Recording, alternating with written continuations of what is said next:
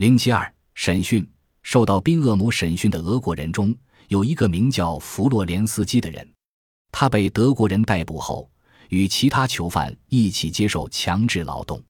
当德军溃退时，他逃往捷克斯洛伐克，在那儿他生活和工作了一段时间。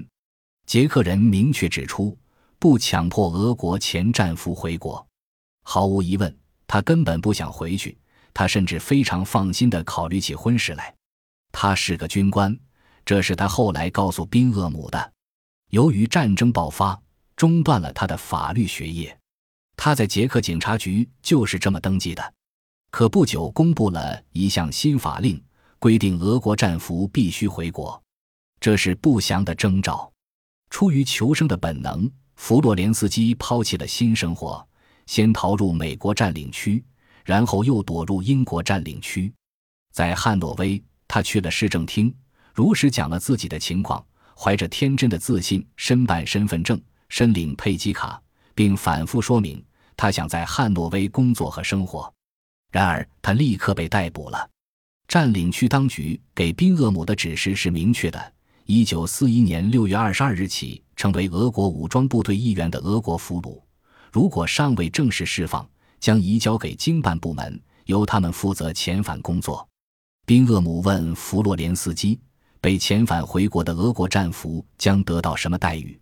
他答道：“他们连同自己的家属都将受到迫害，因为俄国人推行着这样一条路线：任何投降的士兵都是叛徒，将被发配许多年。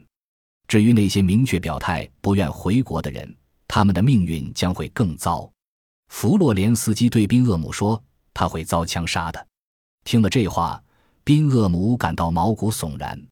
另一个接受宾厄姆讯问的是个乌克兰人，名叫诺沃西里斯基。